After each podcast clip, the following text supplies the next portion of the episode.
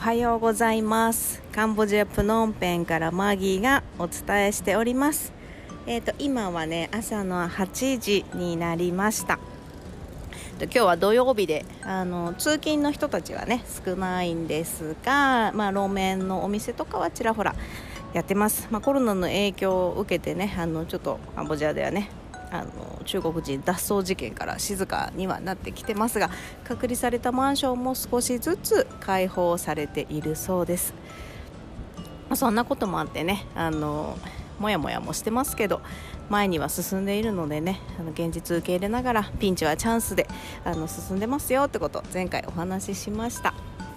今日はねあの前回ちょっとブログ見てくれてる方だともう見てると思うんですけどもあの自分の枠の外し方というか私は外すのはやっぱり怖いあの割と枠の中で生きてたいタイプだったので枠を外すっていうのも怖いんだけども枠を広げることはできるんだよね。で枠を広げる時にあの枠を外して全フリーにしてしまうとあの私はやっぱり怖い何て言うかな丸裸にされるのは怖いもしくは全然違う自分になることも怖いで、まあ、自由になりたくて会社員を辞めるっていう大きな決意をしたりあの日本を離れてカンボジアに移住するっていうことはしてきたんですけどもでもそれはあの自分の枠を全部外して変えたわけではなくてちょっと枠の外に一歩踏み出してみて枠をどんどん広げている感じなんだよね。でその時にあの思いもよらない大きなあの挑戦をしたとかいうことではなくてきちんとあの考えた上でねあの、まあ、頭を使って考えるのが得意だから、まあ、自分がわその枠を一歩こうまたぐ感じまたいでも、あの自分は大丈夫っていうある程度その頭で考えて準備をしてからその枠を一歩こうなんか飛びなんかこうなんていうの飛び越えるぐらいの感じ。本当見えてるところ。こう自分の前に線が引いてあったとして枠の線が引いてあったとしてまたげる程度のあのことを少しずつしていっていました。でその時にあの、まあ、例えばあのね、どんなことが分かりやすいかなって考えてたんだけど、まあ、出産子育てが一番私の中ではその自分の枠？だって私っていう今まで私一人のこう枠の中から、まあ、結婚とかもそうだったけどね。でもまあパートナーだからそれはあの好きだからね。結婚はしたわけだけど出産育児っていうのはさ自分のこの枠があの全然違う世界を見るわけじゃない？あの自分から生まれてきた子供を命を育てるっていうすごくなんかこう極端だけどすごい私は怖かったのね。でこの枠を超えた時か超える時が一番、うん、向き合った自分と、うん、でこの枠を超える時に枠の超え方がわからない。まあ、その枠を広めるために枠を超えたかったんだけどあの自分の枠だけではちょっとあの子育て育児とかがね怖かったからあのもうちょちょっともうこう枠を広げて、まあ、母親になるっていうね枠をこう広げようと思った時にあの全然わかんないわけよやり方とか。情報とか集めたりねやり方育児本もめっちゃ見た、うん、あのお医者さんが書いたものから助産師さんが書いたものそれからまあ子育てしたママが書いたものものとか子育てコーチングとか勉強しに行ったりしていろいろその子育てに関する情報を集めていたのね。どうやったら自分でその枠を一歩こう踏み越えて自分の枠を広げて母親っていう役割を自分が納得する方法で演じられるかっていうね。演じられるってちょっと変かもしれないんだけどやったことがないことをやるときってやっぱりそうだと思うんだよね。その役割ってどんな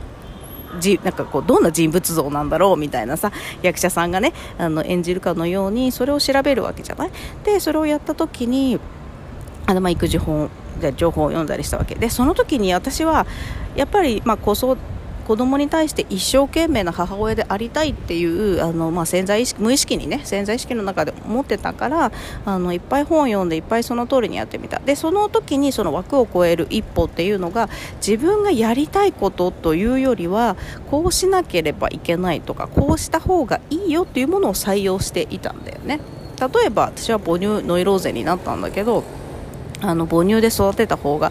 ね、免疫力が強い子供になるよとかあの母乳を吸わせる、ねまあ、歯科医接種だったから母乳を吸わせるあのお口を作ってあげることがまず第一歩だよとかあの母乳が吸えないと噛める子にならないよとかっていう知識があったので。あそうしなければいけないっていうのがあったからそうしなければいけないっていうあの気持ちを持ったまま枠をまたいでたんだよねでもちろんそれでも枠は広がるしあのできるんだけどその時に、まあ、ブログにもね枠イコール枠枠って書いたんだけど あのワクワクしたかどうかってことなんだよね。で、まあ、調べたりとか情報を得ること私好きだからワクワクはしてたけどあの、まあ、書いてあった通りにねこうしなければいけないをやった時にちょっとこうワクワクっていうよりはうーんなんかよくわかんないけどあのそうした方がいいのかなみたいな気持ちで枠をこう超えてみたのね。そしたら何が起きたかっていうとまあよくわかんないけどちょっと不安だけどみたいな気持ちで枠を与えたから与えたからまた不安な現実がやってきたりとかしてなかなかそこの ループから抜けられなかったんだけど、まあ、でもそれも今思えば今の自分のねこの枠を広げた状態を客観的に見てみたらもちろんそれもすごい良かった。って思う、うん、だからその枠をまたぐ時はできればワクワクする方法でやった方がいいかなって今思っててあの、ま、今もほらもちろん私は死ぬまで母親だから育児はずっと続くわけだけどまあ、子供たちのことで悩んだりとか、あのするよね。あのほらうちの今長男は学校に行かせないって選択をしたのね、まあ、それはカンボジアのあの教育環境の事情であの決めたんだけどその時だって基本的にはさ学校に行かないって選択は私の中ではなかったからどんなにお金がかかったとしてもインターナショナルスクールに通わせたいってずっと思ってたからそれを選択しないってすごいびっくりしたの自分でもあのそのためにそのアンスクーリングって言って学校に行かせてないお友達に出会ったりとかあのそういうママたちのコミュニティを知ったりとかあの今ボーダーレスライターっていうブログをねあののサイト内で書かせてもらってるんだけどそういう人たちに出会ったり各国のね教育の現場をね報告するブログがあるんだけどそれに出会って私も書かせてもらったりとかする中で学校に行かないっていう選択肢もワクワクする要素を見つけられたのね。だからまあ学校に行かせないっていう選択をした。でもそれはもちろんあのこうしなきゃいけないっていう枠に縛られずに私がそうしたい。ワクワクする。やってみたい、まあ、小学校1年生ぐらいだったら行かなくても追いつけるだろうしあの学校に行かないっていう経験もしてみたいなって思えたからこうワクワクしたから一歩ってきた。でこれって私のワクワクであってあの誰かのワクワクでもないから、まあ、自分がワクワクする方法で一歩またいでみる。そうするとその枠っていうのはどんどん広がっていってあのその枠の中でまた自由に生きられる。私は自由を求めてあの日本を出てカンボジアに来て会社員を辞めてフリーランスになるっていう生き方を選んだけれどもそれは決して枠を外してフリーになるっていうのは私には怖すぎるしできない。だけど枠を広げてその中でもっと自由な選択を増やしてあげるっていうことは自分に与えられたかなっていうふうに思っています。だからまあどんどんこう枠をね広げていく、うん、でそれ私結構ねこう無意識にやってたんだけど最近はその意識してできるようになってきたからあ今枠を広げようとしてるんだなとかあこうやって枠を広げたらうまくいくよねっていうこう自分に教えてあげる。自分の情報で自分に教えてあげられるので、まあ、割と楽に生きてられるかなっていうふうに思います。なのでねこうしなきゃいけないとかこっちの方がいいよっていうのを採用するときに自分の枠を広げたり、まあ、枠枠を取っちゃった方が楽な人もいるけどね。あのそれはあのいるけど私は枠を取るよりは広げたい。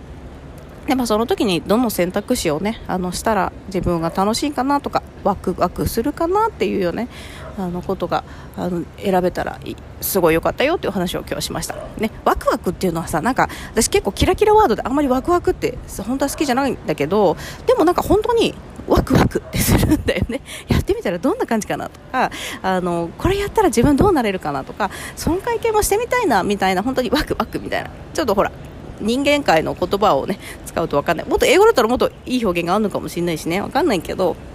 あちょっと日本語でカタカナで書いたらワクワクだったっていうねだけであって、まあ、自分の中のそういう思いを奮い立たせられるね選択肢を増やしていけたらすごい楽しいかなっていうふうに思います。それ育児も仕事もね全部そうなのであの、まあ、私の自由はね枠を外したわけじゃなくて枠を広げるためにその枠を一歩またぐあの行動をしてきたんだよっていう話を今日してみました、